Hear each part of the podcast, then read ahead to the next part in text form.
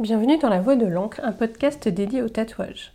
Je suis Mylène et j'échange ici avec des tatoueurs et tatoueuses qui nous parlent notamment de leur début, de ce qui les inspire et de leur carrière. De temps en temps, vous retrouverez ici d'autres portraits de personnes qui ont leur vie étroitement liée à celle du tatouage. C'est parti pour un nouvel épisode. Ce 27e épisode est définitivement spécial. Tout d'abord, voilà un an que j'ai lancé ce podcast, ce rendez-vous tous les 15 jours que je prends grand plaisir à entretenir. Euh, ces rencontres enrichissantes et enthousiasmantes avec toutes ces personnes dont la vie est liée au tatouage. Merci à tous pour votre support, vos interactions sur les réseaux sociaux, pour vos encouragements, c'est hyper, hyper, hyper motivant. Euh, et merci à mes proches, surtout Nico, pour leur soutien et leur patience. Euh, le second plaisir de cet épisode, c'est mon invité. Euh, voilà des années que j'entends parler de cet artiste mystérieux, que nous collectionnons à la maison ses sérigraphies et ses livres. Alors, de passage à Lyon, j'ai eu l'honneur de faire la rencontre et d'interviewer Jean-Luc Navette. Nous avons échangé sur les quais de Saône à propos de liberté, de phénomènes de société, de musique, de dessin, de bienveillance, de raconter des histoires et surtout, et surtout, de belles rencontres. J'espère que vous prendrez autant de plaisir à l'écouter que j'ai eu à l'enregistrer. Bonne écoute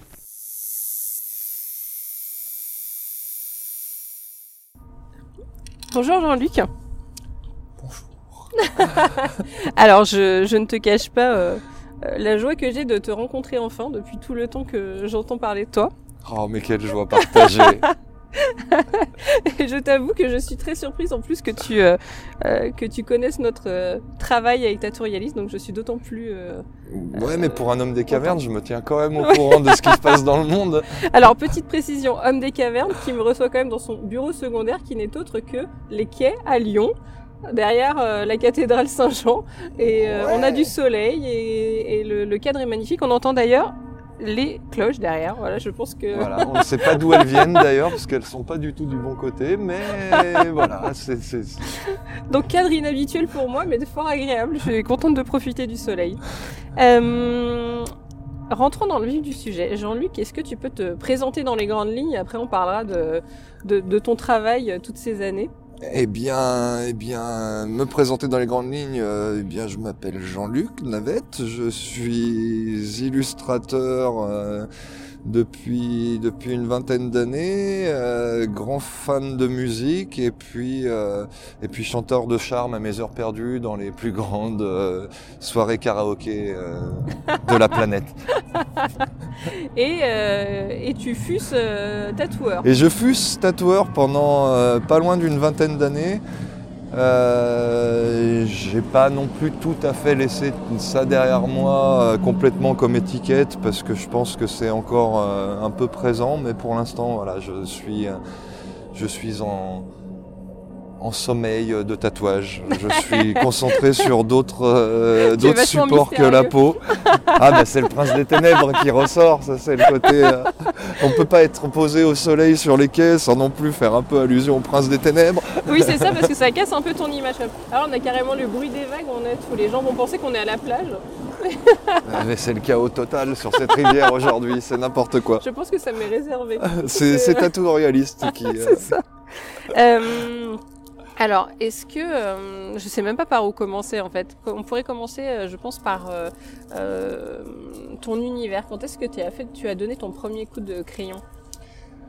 Alors mon premier coup de crayon, ça va être compliqué de m'en rappeler parce que je pense que c'est assez tôt. Je me souviens surtout des premiers rapports au dessin plus que mes premiers coups de crayon, ça va plutôt être les premiers, euh, les premiers dessins euh, qu'on m'a qu'on fait, qui, qui m'ont plus marqué. Et pour ça, j'ai j'ai des souvenirs très précis. C'est un c'est un tonton à moi qui s'appelait euh, Tonton Roger, qui depuis est parti depuis quelques années, mais qui qui avait un petit bureau euh, au-dessus du magasin euh, de ma tante et puis euh, et puis il y avait il y avait une ambiance qui me parlait il y avait cette cette petite lampe au-dessus du bureau et puis lui il prenait un bout de papier puis il me racontait des histoires en me dessinant des cow-boys D'accord, quand tu étais petit. Voilà, donc ça a été un peu le, premier lien au dessin de ah ben on peut on peut se marrer en nous racontant des histoires avec ça. Alors après j'essayais de reproduire un peu les les cow-boys qu'il avait, euh, qui me dessinaient. Et puis j'ai j'ai commencé à reproduire un peu, à essayer de reproduire les personnages que je voyais dans Pif Gadget, dans ces trucs-là. Et puis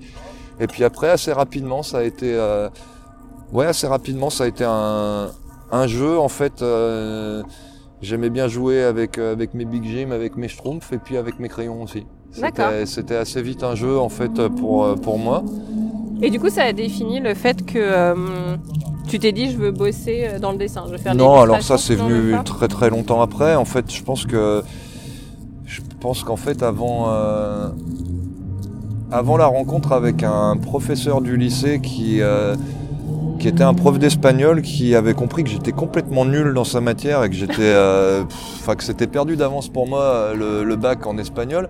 Mais il voyait que je dessinais euh, tout le temps et il m'avait proposé, il m'avait dit bah plutôt que d'être euh, juste nul en espagnol, ça serait bien que pendant mes cours tu profites de, de bosser un peu le dessin et puis lui c'était quelqu'un qui avait ah, fait. Il donnait sa bénédiction pour que tu dessines pendant ses cours. C'est ça et puis sympa, et puis il m'a dit bah en fait voilà, tu sais qu'il y a, peut-être moyen aussi d'en faire un métier. Lui, il était très passionné de BD, donc il m'avait dit, bah, il y a, des écoles qui permettent de faire du dessin et d'en faire son métier. Ah, c'est trop bien que tu aies eu quelqu'un dans l'entourage qui était et voilà, Et pour moi, c'était un truc qui était assez, euh, assez fou. Et puis, en parallèle, il y avait un autre prof euh, comme lui qui était, qui était des extraterrestres euh, au milieu de ce lycée qui qui était un prof de maths, qui avait compris que j'étais encore plus nul qu'en espagnol, et, et, il avait vu ma passion pour la musique et pour le dessin, et puis ces deux gars, ils m'ont filé un petit coup de main pour me dire, bah voilà, t'as un groupe, tu pourrais peut-être organiser un, un, concert avec tes potes, on a organisé un festival avec eux sous couvert, et puis ça m'a donné un peu ce truc-là de me dire, bah, bah ouais, faire des, faire de la musique, c'est mon truc, ça m'éclate, mais faire en plus l'affiche du concert, c'est un truc qui me fait plaisir. Et puis bah peut-être que,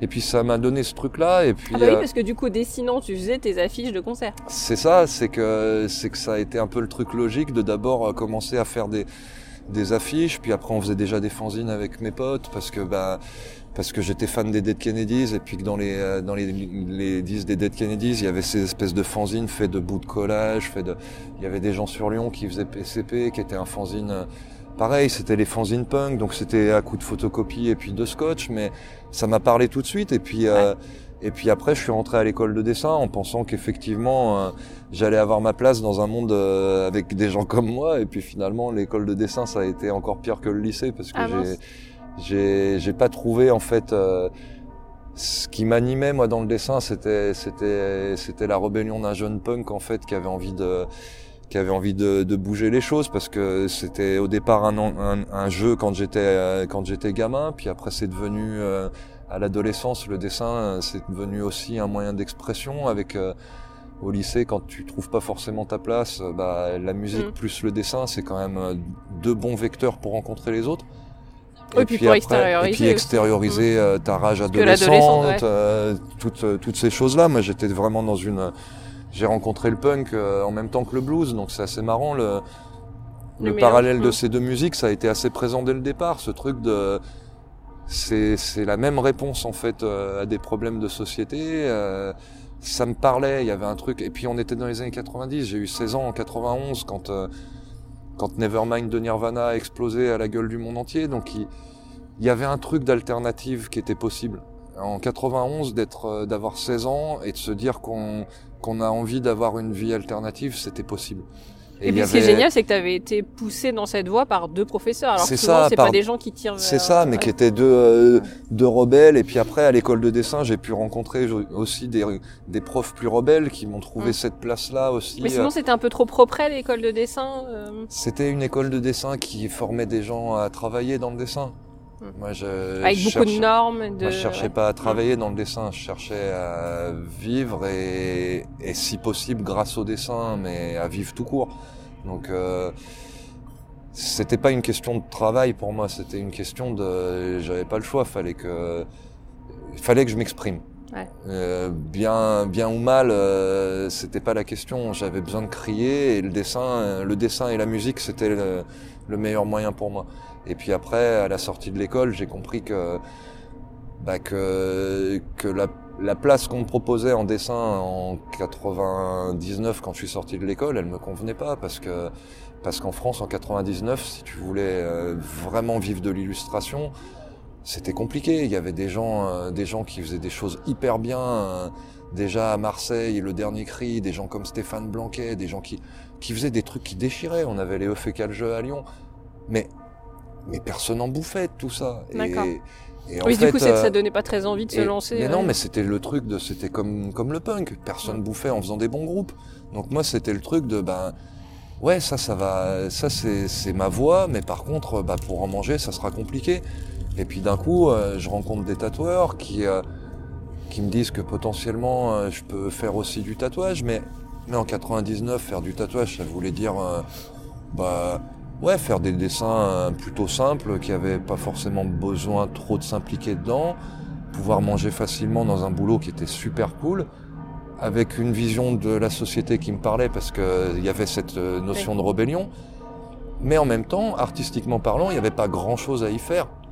C'était plutôt peinard. Donc euh, moi je me disais, bah, je vais aller faire mon travail artistique d'un côté, prendre les risques, et puis je vais aller faire du tatou, ça me permettra de manger, puis de, puis de m'éclater dans un milieu qui me plaît.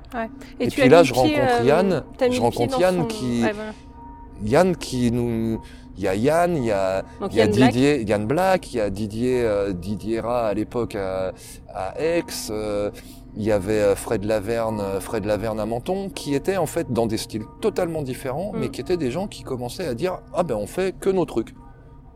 Mais que nos trucs, mais pas pas, courant en mais 2000, ça euh, n'existait ouais. pas. Mm. Et puis, puis qui disait pas on fait que nos trucs par euh, en dénigrant le reste. C'était juste euh, bah nous on sait faire ça parce qu'on a envie de le faire, et puis bah on va tenter de le faire euh, comme ça. Tout Et le puis temps. moi, ouais. ça a été une révolution pour moi. Ce truc de ah bah ouais, ouais, on peut le faire comme on a envie. Ça répondait à ton questionnement, en fait. Et bah d'un coup, je pouvais Ouais, faire, ça avait plus de je sens. pouvais faire les deux. Je pouvais continuer une recherche artistique avec quelles que soient mes mes euh, mes convictions et puis mes recherches euh, de, de jeunes adolescents qui ont évolué avec le temps. Mais mais cette rébellion était possible. Cette volonté de pouvoir faire changer les choses, c'était possible.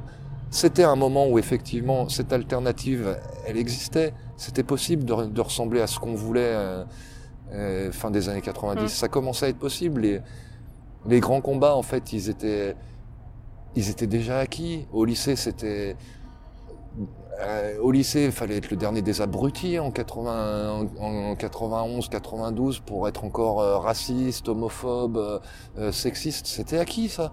C'était, c'était fait. Donc on, on pouvait aller vers autre chose. Et puis ben, bah, aujourd'hui, euh, hélas, euh, non, faut se rebattre pour ça. Ouais.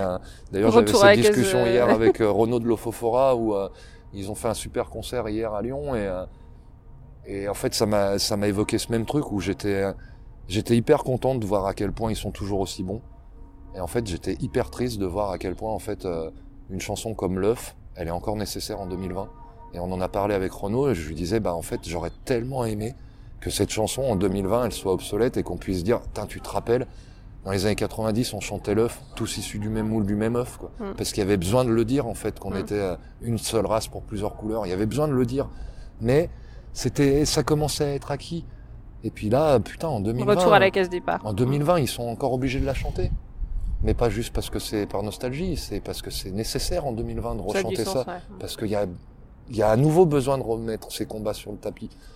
Et ben voilà, on en parlait tout à l'heure euh, quand on buvait le café de de de, de l'intérêt aussi de, de Tatorialis d'avoir montré ce truc-là social. C'est que c'est que le tatouage maintenant c'est devenu un phénomène de société qui va peut-être permettre en douceur de montrer aussi que bon bah les différences elles sont compliquées à définir. Les gens tatoués, qu'est-ce que c'est? Ça veut plus rien dire.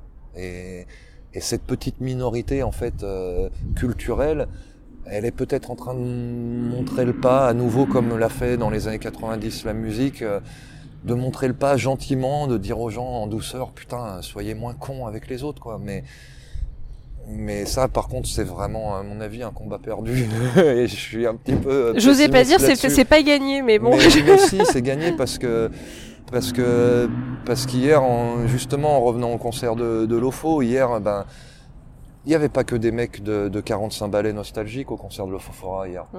Il y avait euh, il y avait des, euh, des gamins des gamins de 20 ans et des gamines de 20 ans splendides en fait. Ils étaient splendides. Je pense que la sont- nouvelle génération, effectivement, va euh, parce qu'ils ont euh, parce qu'ils ont pas le choix eux. Mm. Ils, ils vont ils vont ils, vont faire les choses parce que parce qu'il y, a- il y a besoin et puis que ce qu'on s'est collé à faire euh, il y a 20 piges euh, et qui a pas forcément marché très longtemps, et ben, et ben ils continuent. Puis ils sont beaucoup plus en colère parce qu'ils ont beaucoup moins de choix que nous. Mm. Parce que là, il n'y a plus le temps de rester endormi. Et, et hier, bah, hier, je me disais ça en voyant des. euh, moi, le Fofora, c'est un des premiers souvenirs de concert où je me suis fait éclater la tête après un, un, un slam que j'ai complètement raté Aïe et que et qu'en même temps euh, voilà c'est plein d'anecdotes à la con mais mais c'était un espèce de sentiment de liberté à 18 piges de me dire putain je me suis éclaté la tronche mais qu'est-ce que c'était bon Littéralement.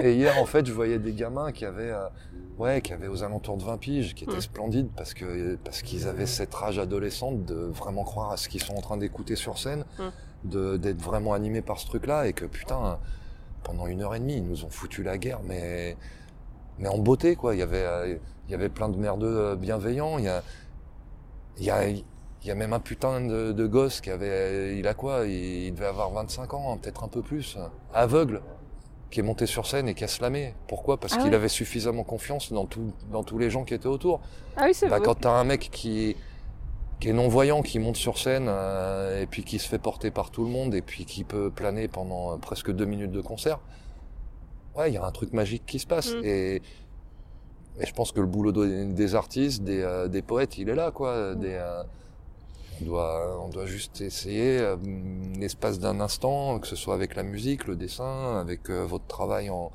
en essayant de, bah, de réveiller les gens. euh, c'est juste ça, c'est montrer que bah, on n'est pas tout seul, qu'il y a plein d'autres gens qui, qui font des trucs, qui sont animés par des passions, qui, qui ont envie de profiter du soleil comme cet après-midi au bord de la rivière, tu vois. C'est vrai. On s'est posé, on était peinards, regarde, en, en un quart d'heure, on, s'est a fait une, des une quinzaine de, de personnes qui sont posées autour pour juste profiter, quoi. C'est vrai. Donc voilà, c'est, euh, oui. Voilà, euh, c'est donc peut-être pas complètement vrai que c'est la merde. Regarde comme les gens sont heureux autour de nous, C'est quoi. vrai. Et, euh, et en fait, quand tu as, du coup, quand tu as commencé, donc euh, en 2000, c'est ça, tu me disais, donc le tatou, rapidement, comme quand tu t'es dit, bah moi aussi je peux faire euh, mon univers, on était déjà sur le, le type de, de dessin, gravure que tu fais, que tu. Non, non, je suis passé par plein de par plein de trucs euh, différents. Alors je dessinais déjà un peu dans cet esprit-là euh, sur papier, mais par contre, avant de, de mettre ce style-là sur papier, ça a pris un peu de temps. Et puis même euh, même après, en fait, ça a été deux euh, deux chemins complètement parallèles. C'est-à-dire qu'en même temps que je trouvais des réponses graphiques en, en tatouage, euh, j'en cherchais en, en dessin. Et Oui, puis parce les que deux tout ne se se transpose pas. euh, Non, c'est ça, les deux se répondaient, puis c'était... En fait, j'ai toujours eu ce truc-là aussi, euh, bah, comme je, je bosse avec euh, avec mon pote Tony depuis le lycée, avec qui je fais de la musique, on a aussi toujours eu ce truc-là de quelle est l'histoire qu'on garde pour une chanson, qu'est-ce qui va sur une illustration, qu'est-ce qui peut aller sur un tatouage? Alors, Oui, parce qu'on est toujours sur le fait de temps. raconter une histoire. c'est ça, c'est ça, et puis... Alors le tatouage, bien sûr, la plupart du temps, c'est une histoire qu'on vient vous confier, qu'on vient vous demander. Mais, euh, Pas mais que, après, pas que, peu après ouais. il y a des fois, mais, mais on vient quand même. Ça, le boulot de tatoueur, c'est quand même de répondre à une demande. Alors bien sûr, on répond à une demande en racontant l'histoire un peu avec euh, avec notre façon de réaliser, mais mais ça reste que un travail de réalisateur. Mm. Là, c'est pas nous qui faisons, qui faisons le scénario. Alors après, des fois, on- bah, tu vas chercher des, des réponses graphiques que tu vas trouver euh, parce que t'as pas besoin de trop te concentrer sur l'histoire ce jour-là. Tu vas chercher. Et puis d'autres fois, euh, voilà, parce que tu transposes vraiment. quand même dans ton univers. euh, Ouais, ça a toujours été. Pour moi, c'est toujours le même boulot. Écrire une chanson, euh, euh, faire faire un dessin, une illustration, une peinture ou un tatouage, c'est le même travail. C'est euh, c'est le même boulot, c'est juste le support qui change. Et ça, c'est aussi quelque chose que je dois à Jean-Michel Nicolet, qui est qui est un de mes, euh, mes professeurs vraiment les plus euh, les plus marquants à l'école de dessin, qui a été euh, J'ai cru que c'était un hélicoptère au début. Alors on a, on a droit à des bateaux aussi, mais, mais c'est incroyable aujourd'hui. On a même des bateaux sur la saute, ce qui n'arrive jamais. Euh, Alors entre, entre l'horlo- entre l'horloge et les bateaux, mais, c'est festival. mais pour revenir à Jean-Michel, ouais, il m'a, euh, il m'a appris ce truc-là en fait. Euh, Jean-Michel, qui était, euh, qui était un, un, professeur au départ pour moi et puis qui maintenant est, est, un ami et même un membre de ma famille, je dirais. Euh... C'était lequel, le professeur de quoi du coup? Alors c'est un professeur de peinture à Émile Cole. D'accord. Qui euh, m'a pas du tout appris la peinture, mais m'a plutôt appris euh, tout le reste. D'accord. c'est un professeur d'humanité, je dirais. Et, ah, le gars, il, a, il, avait décelé un truc chez toi, quoi. En fait, c'est le premier prof qui m'a qui m'a fait comprendre que le, le chemin d'artiste c'était c'était pas simple, mais que c'était super excitant. Et, euh, et lui, en fait, il m'a expliqué tout ça. Il m'a expliqué le fait que, que c'était pas important d'avoir des réponses, mais de continuer à se poser des questions. C'était pas important d'avoir un support ou un style, mais d'aller continuer à chercher et de, de diversifier les, les supports. Et, et voilà, pour ça, c'est quelqu'un vraiment euh, que j'admire toujours autant parce que parce qu'à 76, je crois qu'il a 76 piges. Il a fait son anniversaire il y a pas longtemps. Bah, il fait tellement jeune homme que j'ai du mal à me rappeler de son âge. il sera mais en fait, mais voilà, à 76 piges, c'est quelqu'un qui est toujours animé euh, par une vraie passion du dessin, par une vraie passion de, de l'humain. Et en fait, euh, c'est grâce à des gens comme lui que tu en es là aujourd'hui. Moi, je serais pas des... moi, j'aurais jamais été illustrateur sans lui. C'est simple. Euh, j'aurais, j'aurais fait du dessin dans mon coin, mais mais mais je suis devenu illustrateur le jour où en fait Jean-Michel euh, m'a dit que j'étais plus euh, que j'étais que j'étais plus son élève. Hmm. Et c'est bête, mais ah, il y a vraiment cette dimension, ouais, euh, un peu comme au Japon finalement de. C'est complètement ça. Avec hmm. avec Nicolas, ça a été ça parce que c'est c'est un de ces personnages pour moi qui était autant un modèle artistique qu'humain. Alors euh, bah, aujourd'hui c'est marrant, j'ai un t-shirt de Neil Young et c'est exactement pour moi la même chose. C'est des personnages comme ça en fait qui ont qui ont une carrière en fait qui euh, qui privilégie leur euh, leur volonté de passion et de et de et de changement et de pas pas s'endormir, de toujours avancer. Jean-Michel, quand je l'ai au téléphone, il me parle toujours de de ses projets, de ses peintures, de il est toujours animé de il apprend toujours et, et, et il me défonce toujours en fait quand je vois ces images parce que je me dis putain mais c'est incroyable en fait il il progresse toujours encore. Et, et bah, comme Neil Young putain qui nous fait encore des albums qui sont surprenants. Et en fait moi ça c'est vraiment des modèles pour moi des gens qui prennent des risques parce que parce qu'ils s'en fout en fait de savoir en fait qui est-ce qui va regarder ses dessins en fait Jean-Michel. Il s'en fout de savoir s'il y a s'il y a 50, 2000 euh, ou 10 000 personnes qui regardent ses dessins, il s'en fout, lui, il fait ses dessins parce que c'est un besoin vital. Et en fait, il m'a fait comprendre ce truc-là. C'est que le dessin et que, que l'expression, le fait de vouloir prendre cette place de, de témoin, de témoin dans la société, c'est, euh, c'est, euh, c'est un rôle important et c'est un truc, c'est un truc qu'on doit qu'on doit faire avec respect et avec passion. Et quand on quand on commence à avoir un peu moins de passion ou un peu moins de de de, choses à dire, et eh ben on, on, change de support, on va ailleurs, on, on redécouvre d'autres trucs. Quand on n'a plus rien à dire, on ferme sa gueule, on va lire des bouquins, on va rencontrer des gens, on va on va se, se nourrir d'autres choses. Et puis et puis on se casse la gueule, on, il nous arrive des trucs dans la vie. Et puis là tu as des trucs à raconter. Et là tu peux à nouveau. Et en fait c'est ça qui m'a appris. Que le, le travail d'artiste c'est pas juste aller manger des petits fours dans un vernissage avec des gens qui disent que ce que tu fais c'est super bien. Parce que ça, dans le dos. ça s'envoyer des petits cœurs sur euh, sur les réseaux sociaux pour nous dire que nos images elles sont bien ça nous fait bien sûr super plaisir parce que ça gonfle notre petit ego euh, d'enfant à sa table à dessin qui a besoin qu'on lui dise que ça fait plaisir. Mais c'est pas ça le boulot d'artiste. Le boulot d'artiste, c'est euh, c'est ouais, c'est de se casser la gueule et de recommencer et de et de retourner au turbin en se disant merde, euh, il y a des trucs j'ai pas compris comment ça marche parce que c'est inutile le boulot de poète et en même temps c'est c'est complètement important. Et c'est, parce que c'est inutile et important qu'on doit le faire. Et, et que c'est pas sérieux. C'est pas sérieux tout ça. C'est juste, euh, c'est juste une place euh, assez simple que de regarder les, les, choses et de les transmettre euh, sur papier. Donc on peut pas trop se prendre au sérieux, mais en même temps on doit le faire avec sérieux. C'est quand même un très beau talent. C'est pas un talent, c'est un. C'est vrai. C'est marrant parce que je vais citer un truc euh, qui est la, la citation de cette école que j'ai tant détesté et tant aimé, euh, mais qui était le talent ça s'apprend. Alors nous on rajoutait avec mes potes le talent ça s'apprend plein la gueule, mais euh, mais c'est ça, c'est j'ai envie de dire c'est ça, le talent ça s'apprend plein la gueule en fait, c'est il n'y a pas de talent en fait, euh, il y a juste de la passion et pas le choix. Les gens ils font pas les les gens ils ont pas du talent, ils font les choses parce qu'ils ont pas le choix. On- Un mec qui euh, Mais qui toi, joue bien de la guitare, j'en avais envie parce que j'en avais besoin.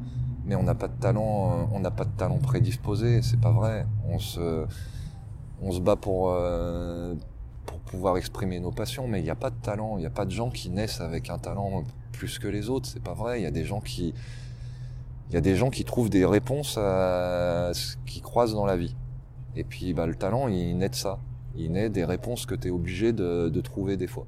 Alors, tu vas te concentrer sur un, un, un, un thème en particulier ou un, un outil en particulier. Je suis pas sûr qu'un guitariste, en fait, il naisse en étant bon. Mais par contre, euh, ben, un guitariste, quand il rencontre un instrument, et ben, il rencontre un, Il y a une magie qui se fait. il rencontre euh, quelqu'un avec qui converser. Et puis au bout d'un moment, à force d'avoir passé du temps avec euh, cet ami-là, il y a des choses qui se passent et puis il peut le faire partager aux autres. Mais mais il n'y a pas de talent au départ quand tu prends une guitare, il y a juste un besoin de s'exprimer. Et puis quand t'es un gamin qui prend un crayon, il n'y a pas de talent. C'est juste euh, j'aurais pu euh, j'aurais pu aller faire autre chose, j'aurais pu aller jouer avec mes potes, faire du foot, j'aurais pu aller faire du bicross, c'est pareil. J'aurais pu trouver mon talent là-dedans, mais Mm. Il n'y a pas de talent, il y a vraiment que de, ouais, que de la passion et puis un manque de choix sur. euh, Eh bah tiens, il y a même, tu vois, la belle illustration. Lui, on a devant nous un pigeon qui marche sur une seule patte et lui, tu vois, il a aucun talent à marcher sur une seule patte, mais il a dû trouver cette réponse à sa, à sa condition. Donc voilà, lui, il a aucun talent à marcher sur une seule patte, mais il est obligé de le faire. Donc je pense que c'est la bonne, euh, la bonne illustration en fait de, de ce que j'essayais d'exprimer. Voilà. Voilà comment euh, je peux considérer le, mé- le métier d'artiste comme ce petit pigeon à une seule patte qui est devant nous là et, Et, tu du vois, lui, coup, l'air euh, bien. sans transition, mais euh, euh, comment comment le s'est défini alors petit à petit l'univers que tu as aujourd'hui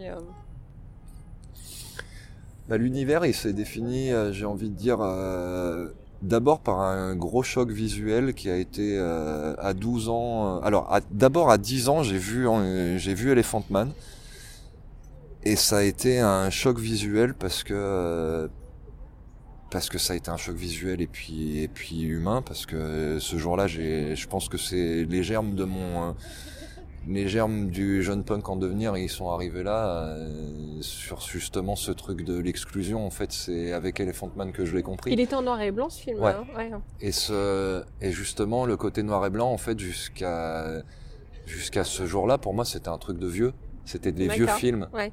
Alors j'aimais bien, hein, j'aimais bien les westerns de la dernière séance et tout, mais c'était les vieux films.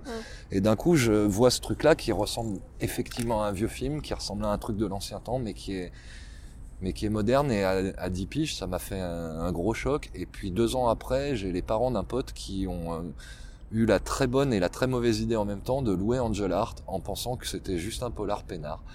Et on s'est retrouvé avec mon pote à regarder Angel Art avec ses parents. Et moi, j'ai pris une claque. C'est mais- méga violent. Hein mais il y a tout en fait, euh, tout mon univers, il est présent dans ce film. Mm. Ça a été une, ça a été une claque Mais à monumentale. 12 ans, euh, ben, à 12 ans, imagine, euh, à 12 ans, imagine le- la révolution euh, que ça a été pour moi. C'est, euh, Ouais.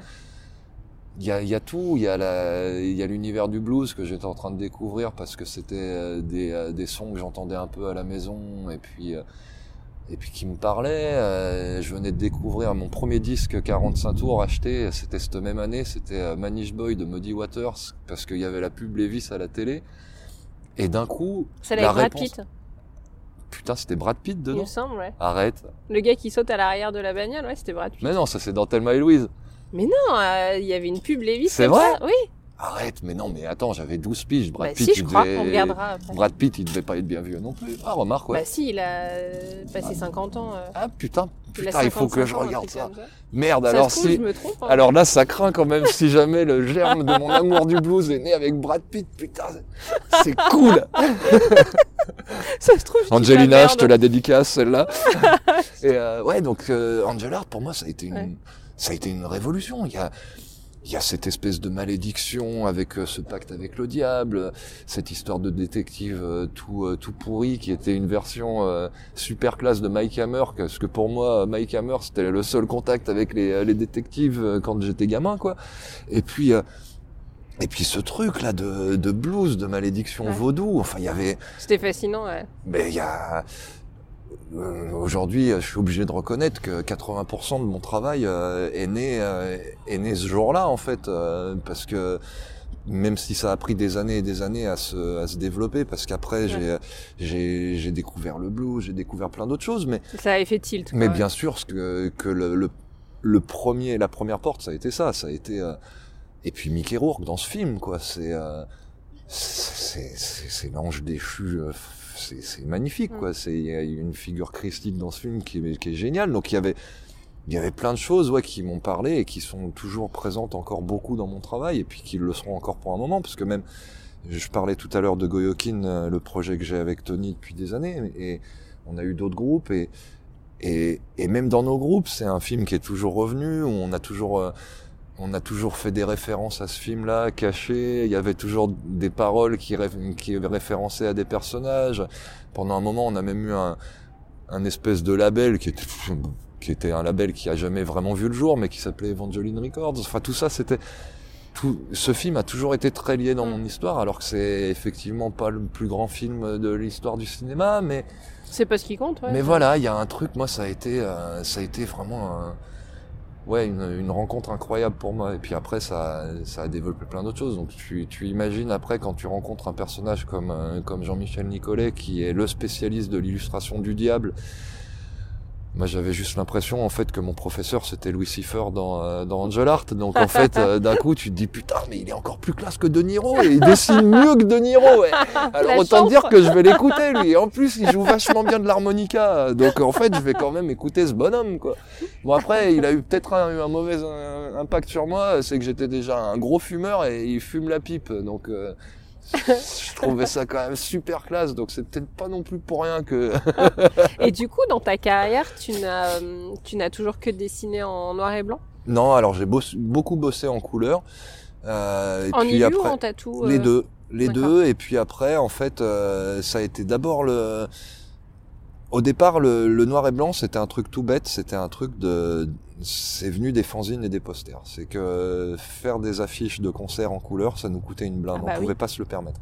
Donc comme on faisait que des concerts euh, avec des trucs photocopiés, la photocopieuse noir et blanc c'était notre meilleur ami. Et puis j'avais mes parents qui avaient une petite boîte de maçonnerie où il y avait une photocopieuse. Ah oui. Donc, tu fais avec dire, les autant dire que la photocopieuse ça a été euh, notre meilleur pote. et puis euh, et puis après en fait pareil pour les fanzines, bah, c'était logique de bosser en noir et blanc. Et puis en tatouage, après, euh, ça a été aussi un truc euh, assez rapide de me dire, euh, ça me fait chier d'avoir 30 caps de plein de couleurs. Je, je m'emmerde, j'arrive plus à. J'avais l'impression que ça rajoutait rien à l'histoire en fait mmh. d'y foutre de la couleur. Donc je commençais juste à à, à, coloriser des images, mais sans, sans que la couleur m'aide à raconter quoi que ce soit. Alors après, pas convaincu, quoi. Voilà. Après, j'ai retenté un peu la couleur quand je suis passé à la sérigraphie, à bosser avec des potes sérigraphes. Je me suis dit, tiens, peut-être que potentiellement, la couleur, ça peut être un support intéressant avec la sérigraphie. Et là encore, je me suis assez vite ennuyé parce que j'arrivais pas à raconter des trucs avec la couleur en plus. Et puis, euh, et puis là, seulement récemment, j'ai, j'ai commencé à rebosser sur d'autres supports, j'ai réessayé un petit peu la peinture. Euh, donc c'est des trucs qui, de mon côté, juste par plaisir, ça revient un petit peu, mais mais c'est tellement de c'est tellement de travail pour arriver à, à, raconter des choses avec la couleur que pour l'instant je, je, le fais juste euh, par pur plaisir de temps en temps mm. de vouloir un peu euh, toucher à un autre truc mais par contre puis tes dessins en noir et blanc sont déjà tellement forts après, ça fait aussi partie du de la sensation que je veux exprimer, qui est aussi dans je veux toujours utiliser pour raconter quelque chose d'un peu moderne euh, et d'intemporel. J'essaye toujours de raconter ça dans un temps un peu passé. Et euh, j'essaye toujours de raconter plus des histoires de fantômes que des histoires de, de vivants pour raconter ce qu'on vit maintenant. Mm. Et, et je me dis, euh, le noir et blanc, ça, ça met tout de suite cette distance-là, en fait. Justement, comme on parlait tout à l'heure d'Elephant Man, ça met cette distance de... Mm de, on peut raconter quelque chose de très moderne, mais avec euh, avec une, une, certaine distance d'une histoire d'antan. Et j'aime bien ce, ce, rapport à ce rapport à l'image, mais après encore une fois, c'est lié aussi à la musique, c'est lié à mon, mon amour pour les images est quand même plutôt lié à des images en noir et blanc. Donc après, euh, mis à part mon, mon, amour pour la peinture, mais j'ose pas encore me frotter euh, au pinceau, moi. Donc c'est. Ah, c'est vrai, c'est le, c'est quelque chose que t'as pas encore. Euh, c'est, c'est quelque chose que je fais dans mon coin comme ça, mais, mais, mais ouais, c'est la peinture à l'huile, c'est quelque chose qui, c'est comme la sculpture en fait. Ça, oh, c'est l'étape, c'est l'étape ultime du de l'artiste. Donc c'est vraiment le truc. Je pense que la peinture à l'huile, c'est un truc que tu commences à, 50 balais quand t'as, quand t'as bossé tous les autres supports de dessin et que tu te dis bon allez maintenant je vais pouvoir m'y cogner. Mais, mais encore une fois, je crois que c'est euh, encore une fois un truc peut-être lié avec euh, avec le, le, parcours du tatouage, mais il y a encore ce rapport au tatouage comme dans le tatouage japonais. On, on reste apprenti toute sa vie en tant qu'artiste et, d'aller se cogner, d'aller se cogner à la peinture à l'huile quand tu sais que que les grands maîtres ils attaquaient jamais leur euh, leurs œuvres avant, avant un âge hallucinant, qu'ils avaient passé 15 ans en atelier à être apprentis d'un autre peintre avant de commencer à faire leur peinture. Tu te dis putain, je trouve ça un peu facile d'aller juste euh, jeter trois coups de pinceau euh, et frotter ma palette, euh, ma palette sur une toile et puis d'aller balancer ça sur Instagram et dire vous avez vu comme c'est trop fort ce que je fais. Là, je crois qu'il va falloir du boulot pour ça. Donc, c'est bien, t'es modeste du coup. bah non, c'est pas de la modestie, c'est juste que c'est juste qu'il y a des gens qui se pètent le cul tous les jours depuis depuis des années pour le faire bien. Donc donc euh, bah, par respect pour ceux qui le font bien, tu tu continues à te régaler de comme ils le font. Mais ouais, tu débarques pas avec tes gros sabots. Voilà, moi j'ai tellement de j'ai tellement d'admiration pour certains de mes amis qui font de la peinture que que avant d'aller me, ne serait-ce que d'aller montrer mes boulots à mes potes, de leur dire putain t'as vu moi aussi j'ai non, non, non, je vais continuer à me régaler de ce qu'ils font. Et pareil, que dans le tatouage, le choix d'avoir fait mes trucs, c'était aussi ça. C'est que j'avais pas envie, moi, d'aller apprendre à faire du tatouage japonais euh, et de passer des années à faire un dragon qui allait être bancal, alors que un de mes meilleurs potes, c'était Sacha, et qui, qui les faisait déjà parfaitement. Donc euh, je préférais largement envoyer mes Easy potes. Sacha, donc. Euh. Easy Sacha, ouais. Qui est pareil, hein, je parlais de Jean-Michel, mais sans Easy Sacha, je, je ferais pas de tatouage. Donc ça, c'est pareil, c'est c'est même pas un copain, c'est mon frangin dans le métier depuis euh, mon frangin tout court. Hein. Mais voilà, ça, ça, ça, ça nous concerne. oui. Il sait déjà, il sait déjà euh, ce que je pense de lui. et du coup, le tatou, euh, est-ce que, alors effectivement, au début, toi, il y avait, il y avait le côté alimentaire, mais tu en as fait quand même pendant alors le tout début, non, le tout début effectivement était alimentaire dans le, dans juste ma réflexion de peut-être je peux y aller. Et puis assez rapidement j'ai compris en fait que comme tout support en fait j'étais pas fait pour bouffer euh, bien. Moi c'est pas, moi j'ai vite compris en fait que ça allait pas m'aller de faire du mm. blé en fait euh, dans un truc qui qui était trop simple. Donc en fait, j'ai tout de suite assez vite euh, pris des, des, solutions qui étaient assez catastrophiques financièrement, mais qui font que j'ai toujours plutôt été heureux euh, artistiquement parlant. Mais par contre, non, euh, le côté pécunier du tatouage, j'ai assez vite compris que oui, c'était possible, mais que c'était pas pour moi. C'est pas, c'est pas comme ça que je voulais bosser en fait. Donc tu vois, toi, tu as toujours choisi on passait, on passait 4 heures à, hum. 4 heures à perdre du temps et à gaspiller notre temps sur euh, YouTube, à boire des cafés, à, faire le se connaître, à refaire le monde, puis seulement après on commençait à trouver les idées pour le tatou. Donc quand t'as passé 10 heures avec les gens, que t'en fais payer qu'une, euh, parce que t'as bossé euh, effectivement qu'une heure sur leur peau, le reste du temps, tu, ça serait quand même un peu gonflé de le faire payer. Et le reste du temps, c'était juste pour ça moi que je voulais faire ce métier. C'est j'avais juste envie de rencontrer des gens cool quoi. Et puis le tatou c'est quand même un super moyen donc euh... oui, parce que ça te permettait en fait de plus être tout seul devant euh, devant ta, ta, bah, ça, ta feuille euh. c'est le c'est le truc euh, je pense c'était aussi la réponse à la frustration du dessinateur j'ai pas mal de potes qui sont dessinateurs de BD et c'est marrant parce que finalement on essaye tous de répondre à à cette euh, à cette solitude de la planche à dessin, c'est-à-dire que la plupart de mes potes qui font de la BD sont aussi musiciens, euh, font donc tu vas aller euh, passer quelques heures à aller faire le guignol sur une scène. T'as des alternatives pour voir du monde. Alors, voilà, mais mais c'est vrai que c'est vrai que c'est quand même ça reste quand même un passe-moi l'expression, mais un plaisir solitaire le dessin, quoi. Mm. C'est euh, c'est vraiment ce truc-là, quoi. C'est euh, donc euh, oui, le, le tatouage c'était quand même plutôt peinard de, de pouvoir passer euh, sa journée à, à dessiner avec quelqu'un d'autre. Après, c'est aussi peut-être ce qui m'a fatigué. C'est euh, le fait d'être disponible tous les jours euh, pour quelqu'un. Au bout d'un moment, j'ai eu besoin de moi de de repenser un petit peu à ma petite gueule et puis de retourner sur mes dessins à moi. Mais ça, c'était ça a été plus un, un besoin après de, comme je disais tout à l'heure, t'as besoin un peu de changer de, Ouais. de voix. Mais, euh, Donc, Du coup, t'en as fait quoi pendant 15 ans vraiment du tatou euh et en effectif 15 ans et puis comme ça m'arrivait, ça m'arrive encore de temps en temps de le refaire en loisir comme euh, comme certains vont à la pêche. euh, Hmm. On va dire que ça va faire 20 piges que j'ai des machines dans les dans les pattes quoi. Donc, de temps en temps, ouais, tu reprends encore des.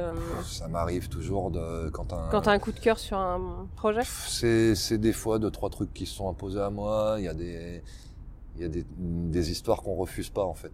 Il y a des cadeaux euh, qu'on peut pas refuser. Donc, quand euh, certaines histoires s'offrent à nous, on... il y a certains tatouages qu'on peut pas refuser de faire, en fait. C'est, voilà. C'est, juste ça. C'est des fois, on nous offre un beau cadeau. Donc, Mm. euh, Et l'histoire qui t'a le plus touché alors?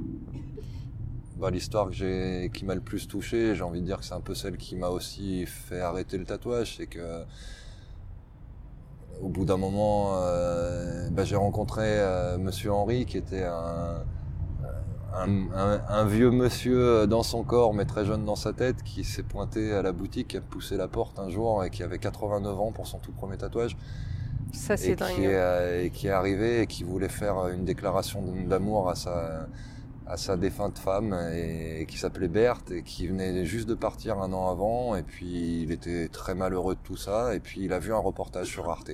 D'accord, ce que j'allais dire, mais comment le tatou, euh, l'idée du tatou lui est venue euh, quoi. Il a vu ce reportage sur Arte et puis euh, et puis euh, je sais pas qui disait dans le dans le reportage que euh, je crois que c'est Tintin, mais je voudrais pas dire de conneries, et qui disait que maintenant le tatouage, n'importe qui avait une bonne histoire ferait un beau tatouage. Hmm. Et ça lui a fait tilt. Et lui, en fait, dans son monde à lui, le tatouage c'était un truc euh, qui lui parlait pas, mais lui Il y en avait une pas du tout, à raconter. hein. D'un coup, il avait une histoire à raconter et il savait pas comment la raconter. Donc il a poussé sa porte et puis et puis voilà, il a poussé la porte de la boutique et puis il s'est pointé en me disant je voudrais euh, je voudrais un cœur. Et il voulait un cœur avec marqué un cœur pour deux, Berthe et Henri. Et puis après, il m'a confié son histoire. Il m'a confié que lui, il avait un- une anomalie cardiaque qui faisait qu'il pouvait tenir deux vies parce que son cœur tapait à la moitié du temps de tout le monde. Et puis elle, son cœur avait lâché. Alors il voulait symboliser ce truc-là, que finalement son cœur, il pouvait, il aurait pu lui en donner une partie. Et puis, et puis voilà, c'était hyper beau. Et, Oh la vache, quand tu prends ça, euh, oh, la Et- leçon de vie. ouais. et moi, je me suis retrouvé à, à faire au départ ce tatouage qui était juste, juste une super belle histoire. Et, et puis on, on a appris à se connaître euh, après ces, ces séances-là. Et puis il est venu tous les 15 jours quasiment, sauf des fois pendant l'hiver où il devait faire un peu plus attention à pas trop sortir. Et puis il est venu tous les 15 jours jusqu'à ses 94 ans. Et, et ça a été une des plus belles histoires de tatouage parce qu'il m'a confié tout- toute son histoire d'amour et, et je lui faisais que Ah, des il venait te tatouages. parler d'elle en fait. En euh, fait, c'était que ça l'excuse. Il, Mm. il venait faire que des tatouages autour de, de ce qu'elle avait aimé, ce qu'ils avaient aimé, les endroits donc, où quand il venait te voir tous les 15 jours, c'était pas que pour discuter, c'était pour du en- tatou. on tatouait. Ah je lui ai tatoué tout le torse, les deux bras, les mains. Ah la vache, ah ouais. Il s'est fait placarder comme un gamin de 18 ans découvre le tatouage, en fait, sans limite.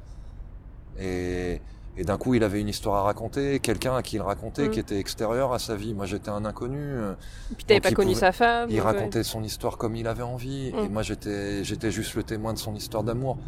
Et en fait, il, il est venu, en- je lui ai tatoué un accordéon avec les noms des danses qui dansaient le, le samedi soir ensemble. Je lui ai tatoué la date où ils se sont rencontrés. Je lui ai tatoué les lèvres qu'elle lui avait envoyées euh, sur la lettre où euh, ils se sont rencontrés en 42. Il a été envoyé en camp de travail à ce moment-là, et elle lui avait envoyé une lettre signée de ses lèvres. Et plus tard, en fait, euh, quand elle était un peu plus vieille, il lui a redemandé de, de reposer ses lèvres sur une lettre. Et je lui ai tatoué ses lèvres partout sur les bras, en fait, comme des baisers. Ah ouais, donc en fait, t'as fait la boucle de sa vie. Chaque ouais. tatouage, c'était, Mm. c'était une histoire liée à ça. Et les, les endroits où ils sont allés, les cartes postales des lieux où ils sont allés. Et en fait, il me disait toujours ce truc, euh, il lui a fait toutes les fleurs euh, qu'elle préférait. Et en fait, il me disait toujours, tu sais, Jean-Luc, euh, si je fais ça, c'est pour pas monter la, la rejoindre les mains vides. Mm. Et, et en fait, en tant qu'artiste, je crois qu'on m'a jamais offert une aussi belle une histoire à raconter, en fait. Que ce soit en tant que tatoueur, en tant que peintre, en tant que dessinateur, ou c'est une des plus belles histoires qu'on m'ait donné à raconter. On est devenus amis grâce à ça.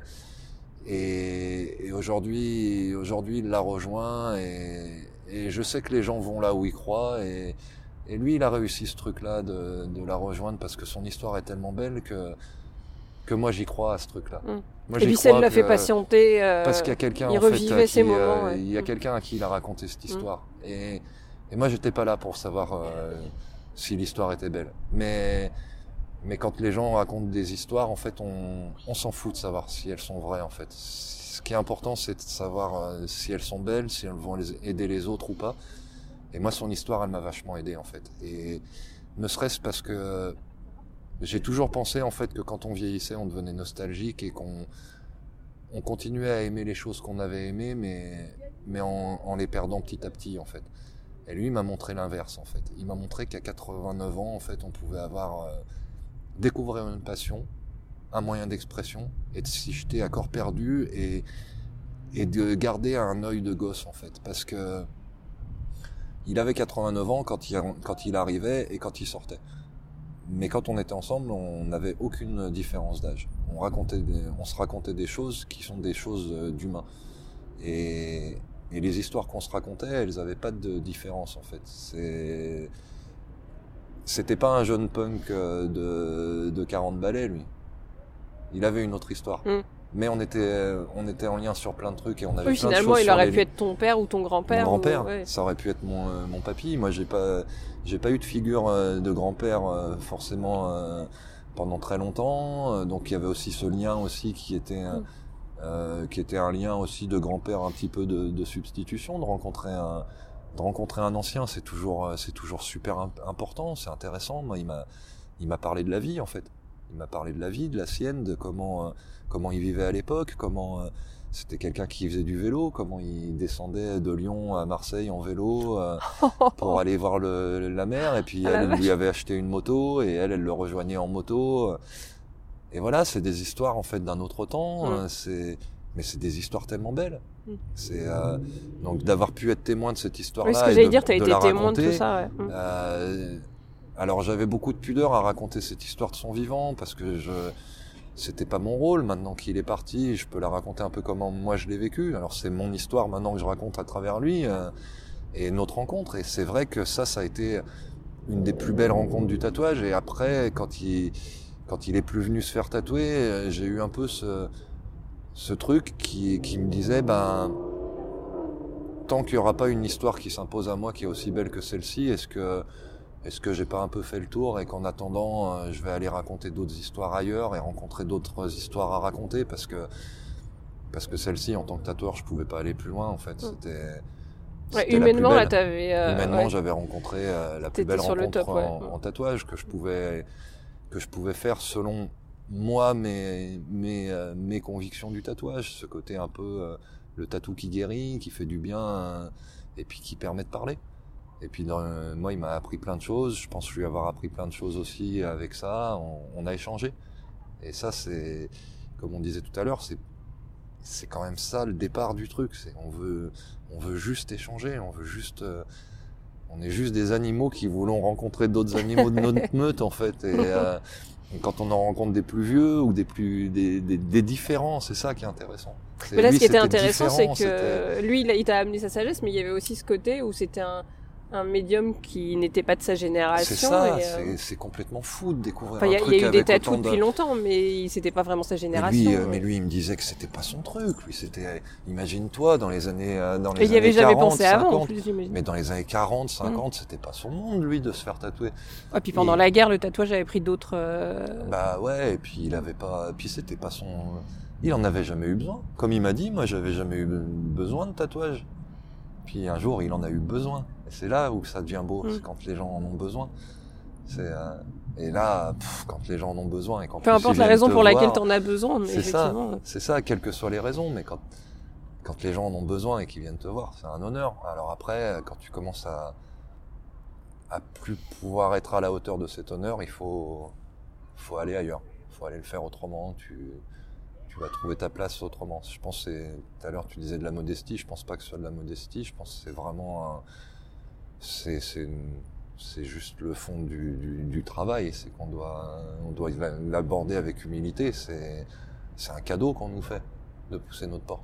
Mm. C'est, il y a des gens qui nous font bouffer. Euh, en Mais nous qui, vous- ouais, qui choisissent, qui te en choisissent. nous amenant un qui bout te- de peau et qui nous choisissent et qui aujourd'hui en 2020 acheter un bouquin ou un disque euh, ou se faire un tatouage euh, c'est pas nécessaire c'est pas vital euh, Et les a gens ont besoin de, choix, manger oui. quoi euh, donc euh, les gens quand ils viennent te, te filer 50 boules pour un bouquin putain c'est c'est un, un croc dans un budget, tu le fais pas. Donc c'est. Oui, surtout aujourd'hui, le, le livre papier a Bah, plus, a plus donc les mêmes heures euh, de gloire que- qu'avant. Donc c'est c'est plutôt Mm. chouette de pas se foutre de leur gueule quand les gens ils te font confiance parce qu'ils peuvent aller bouffer et euh, ils peuvent aller au resto en fait avec ce pognon là quoi vrai. tu vois et donc tu ils dis euh, choisi, toi. donc Ouais. ils ont choisi de prendre ton bouquin ou ton Ouais. disque et de le foutre sur leur étagère et de passer un peu de temps avec toi donc euh, c'est plutôt chouette de pas d'essayer de pas se foutre de leur gueule c'est pas c'est pas de la modestie je pense c'est juste euh, c'est juste de ouais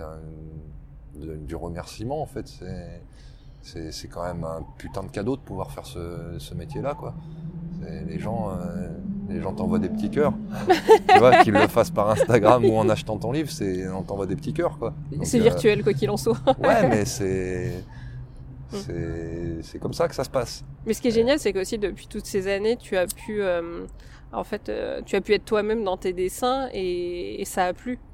Mm. Ce qui n'est pas euh, donné à tout le monde euh, d'avoir euh, des gens qui, qui répondent en face et qui aiment euh, ce que tu fais tel qu'il est. Donc, euh, parce que que ce soit au final dans tes tatous, dans tes illus, tes livres, enfin, au final, c'est toi, euh, c'est, enfin, c'est toi. ouais c'est toi en tant qu'artiste, mais ce que je veux dire, c'est que t'as pas besoin de modifier ce que tu as envie de faire. Tu fais ce que tu as envie de faire et les gens aiment. T'es pas obligé de faire. euh, on en parlait tout au début, de, de devoir changer ce que plus d'être à la commande et devoir changer Ouais, pour je crois qu'en fait, euh, dans ces métiers-là, la, la sincérité, euh, je crois qu'il n'y a pas trop le choix, en fait. C'est que, euh, c'est que ça se décèle tout de suite quand on manque de sincérité dans ce boulot-là. Et, et surtout quand tu, quand tu fais ce boulot-là par recherche de liberté. C'est, Hmm. donc c'est, c'est peut-être un des, des trucs dont je suis, dont je suis très fier, en fait. C'est d'avoir, euh, d'avoir finalement réussi euh, pour l'instant ce chemin d'être euh, d'être un homme libre euh, en 2020 et, et ça c'est ça c'est un truc dont je suis assez fier et c'est aussi Parce que tu as été sincère dans ta démarche? alors je sais pas si j'ai toujours été sincère j'ai essayé après je sais pas si on arrive toujours à être sincère euh, Ouais. dans la vie en général après euh, On part dans des. là dans, on arrive dans ouais voilà là après on va aller dans Non, des alors tu sais pourquoi je te demande ça? Parce que justement, j'allais je te pense dire que c'est si, ça, c'est une question si aujourd'hui tu devais donner un conseil à un jeune, en fait. C'est pour ça que je t'ai amené à ça, en fait, le côté à un jeune qui a envie de, de vivre aussi, de, ouais, de Bah, en sortir. fait, euh, euh, ce justement, c'était la discussion que j'avais hier avec un des gamins qui était au concert ou euh, au concert des Lofo, euh, qui fait du dessin aussi, euh, qui est le, le fils d'un pote, et, euh, et je lui disais mais mais mais juste fais ça en fait, juste euh, juste fais ce que t'as à faire, sois toi. Là, il était justement, il faisait partie de ces gamins splendides que j'ai vus au concert hier. Il n'y a pas d'autre conseil à part sois toi-même en fait. Mm. C'est ça, c'est c'est brille en étant différent et en étant toi-même. C'est c'est là de voir euh, de voir ce gamin hier qui me dit bah ouais je veux faire du dessin, qui est en train de sauter euh, dans tous les sens à un concert. Euh, J'ai pas d'autre conseil à lui donner que putain continue quoi. c'est ça, c'est c'est faites-nous faites-nous rêver en fait. C'est ça le boulot des, des poètes et des et des, des humains en général. C'est juste de nous faire rêver un peu là. C'est donc le, le seul truc que j'ai à dire à un Alors, toi, tu gamin. fais beaucoup rêver avec tes dessins. Bah, bah, merci, merci. C'est vraiment un très beau compliment que tu me fais là et ça me touche beaucoup et bah, j'ai envie de bah, j'ai envie de dire ça à un gamin. euh, fais ça parce que tu vas voir quand on va te faire ce compliment là, ça fait trop du bien. Mm. Donc euh, c'est ça, juste essayer de faire rêver les gens autour de nous, mais mais je crois que c'est un vieux, un vieux- c'est un vieux rêve de, hi- de hippie camouflé en punk. c'est, euh, C'est un beau mélange. bah, pff, de toute façon, je connais pas de punk qui soit pas un hippie, euh, un hippie camouflé. hein, mais euh, on passe notre temps à gueuler euh, sur les hippies, les punks, en disant ouais, on n'est pas des hippies. mon cul, en fait, les punks et les hippies, c'est le, même combat, quoi. La révélation. Mais non, mais c'est vrai, c'est c'est vrai. On nous on demande juste à faire le truc juste à être peinard en fait, fais le truc que t'as besoin de faire, être peinard et puis que personne vienne te faire chier, c'est cool quand même. Donc le seul conseil que je vais dire à un merdeux, c'est ça, un merdeux ou une merdeuse, c'est euh, soyez vous-même, faites pas trop chier le voisin et ça va bien se passer quoi. Mais par contre, si vous avez envie de le faire chier le voisin, faites-le faites-le super bien quoi. faites-le avec des, des putains de chansons, faites-le avec Mm. des putains de dessins, mais voilà, c'est il y a des moments où t'as envie de le faire chier le voisin, c'est normal. Il y a des moments où t'as envie de mettre choses des bougent, il y a des moments t'as envie de mettre des pains à ton voisin parce qu'il parce que ça te fait chier comme il se comporte. Mais est-ce que toi t'as raison? Donc bah tu fais une chanson et puis on verra bien qui c'est qui a raison à la fin. Que la meilleure chanson euh, gagne. Mais voilà. C'est pas mal comme mot de la fin, ça. Ouais, on va rester là-dessus. que la meilleure chanson gagne. Voilà. Euh, bah, en tout cas, merci Jean-Luc pour tout ça. Euh, Merci à toi vraiment pour ce temps et puis euh, et puis vraiment merci euh, pour ce que vous faites parce que c'est euh, comme je te le disais tout à l'heure quand on avait la discussion en dehors euh, en dehors de l'interview, c'est c'est vraiment un truc que vous avez fait euh, de, de montrer en fait que les euh, on peut plus aujourd'hui définir les tatoués en fait dans la dans la société.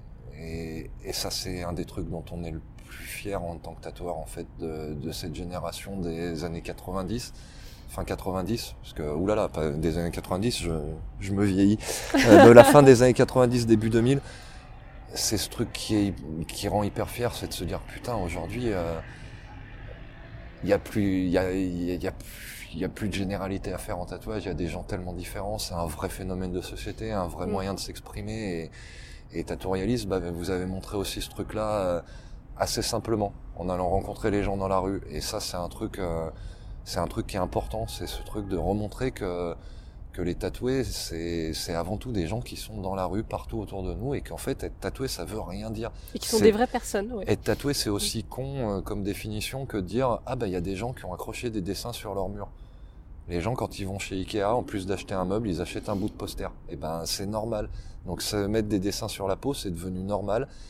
Et, et je trouve ça super beau en fait que vous l'ayez montré en fait de façon aussi simple parce que c'est c'est plus quelque chose qui se, des- qui se destine à- au monde des tatoués. On n'est plus dans un dans un magazine de tatouage. On n'est plus dans on est dans quelque chose qui est une réponse euh, sociale au fait de croiser des gens dans la rue et de le montrer. Et ça, euh, ça vous pouvez être super fier de ce que vous avez fait parce que c'est important de montrer en fait que que ouais qu'il faut juste aller se croiser dans la rue et, et parler. Et en fait, Mm. euh, ce que vous faites avec Tattoorealist, c'est vous volez pas en fait l'image des gens en la montrant euh, sur internet, en, montrant leur tatouage. Vous allez rencontrer des gens dans la rue, vous leur parlez de leur tatouage, et les gens euh, sur les photos, ils ont tous le sourire parce qu'ils ont rencontré quelqu'un avec qui parler de leur histoire. Et ça, c'est hyper important quand on croise euh, votre travail. Et je pense que c'est pas, comme on disait tout à l'heure, je pense pas que ce soit juste pour manger et vendre des livres et trouver une Non. place euh, dans la société que vous le faites parce que Heureusement qu'on avait des boulots à euh, côté. sinon, vous aurez trouvé un autre boulot si c'était pour faire du pognon.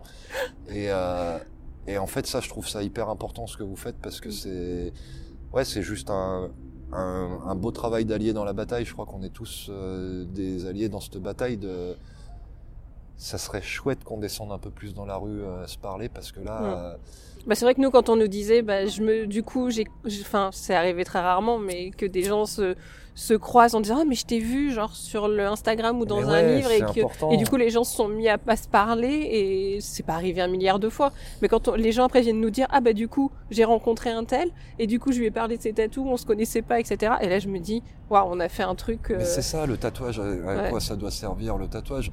Moi, quand j'ai voulu me faire tatouer quand j'étais euh, ado, je voulais crier, euh, je voulais être hors euh, du truc, c'était rebelle, mais, c'est vrai qu'on n'a pas du tout parlé de tes tatous, ouais. mais ce que je voulais, c'était juste, euh, juste enclencher une discussion. Que ça plaise ou que ça plaise pas, je voulais une réaction. Et aujourd'hui, en fait, c'est ça qu'on cherche, c'est, euh, enclencher une discussion avec tout ça. Et si le tatouage, ça peut permettre aux gens de se parler, putain, c'est, Mm. c'est quand même une belle victoire. Quoi. C'est, Ouais, je suis euh, d'accord. c'est après, euh, faut pas s'en faut pas s'en contenter. Maintenant, faut faut enclencher les discussions Ouais, sur d'autres choses. C'est qu'un outil. C'est Ouais. qu'un outil, c'est un outil de discussion, mais Mm. c'est mais c'est chouette. Et puis et puis moi, bien Puis sûr. pour nous, ça a été un fois- prétexte pour rencontrer des gens aussi. Bien donc, sûr euh, que des fois ça m'a saoulé, moi quand euh, quand j'étais dans le métro et que et que tu tu, tu subis certains regards qui peuvent être euh, qui peuvent être lourds à porter de par ta différence physique, mais en même temps c'est ce que j'ai cherché parce que moi j'ai pu me le permettre. Mm. J'ai pu me le permettre parce que c'était un choix, c'est ce que je voulais en fait, que ça dérange en fait mon apparence physique. Moi je Oui, donc après, tu peux pas te dire, ah mince, oui, mais du coup, j'ai une différence physique qui fait qu'on me Mais regarde. par c'est- contre, ouais. ça te permet de, de comprendre aussi ce que ce que les gens vivent quand eux ils n'ont Ouais. pas le choix. D'une différence physique qu'ils ont d'une subi. différence ouais. qu'une physique qu'ils ont subie ou Mm. d'une différence tout court parce que parce que quand tu te fais regarder le cul dans le métro euh, que parce que parce que sous prétexte que quelqu'un pense que tu as un joli petit cul qui lui appartient c'est la même chose Mm. c'est c'est ce regard qui fait que les gens euh, tu leur appartiens en fait et, et qui euh, et qui te dévisagent en fait comme un comme un- une bête de foire Ou qui t'attrape le bras, parce que ça m'est arrivé déjà.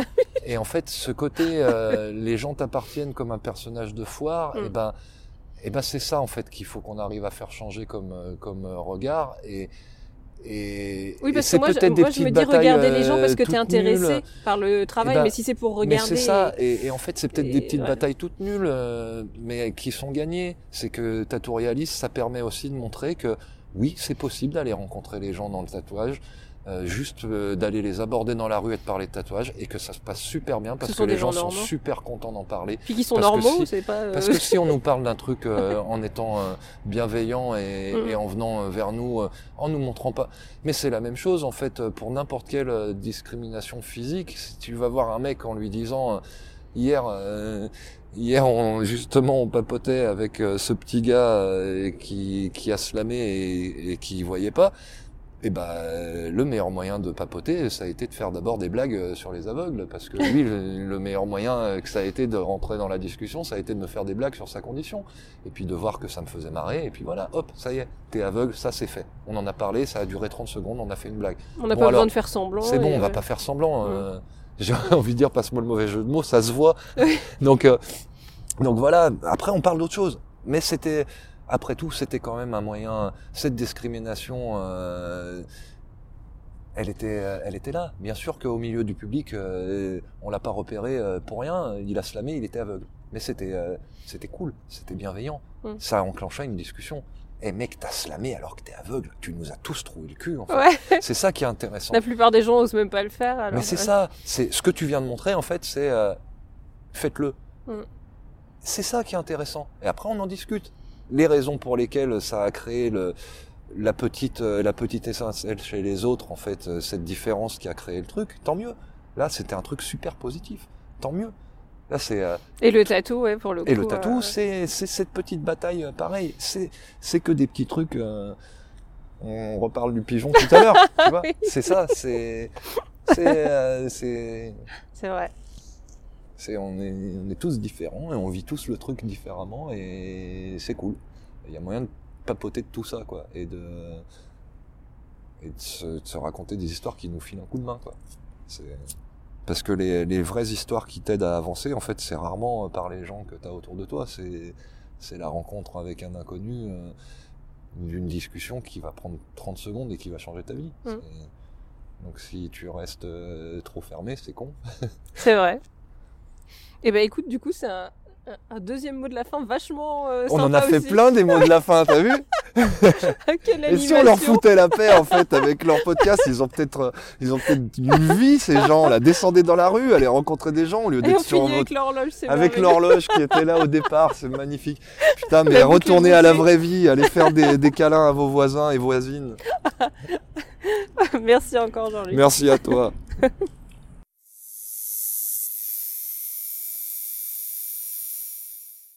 Merci pour l'écoute de ce nouvel épisode.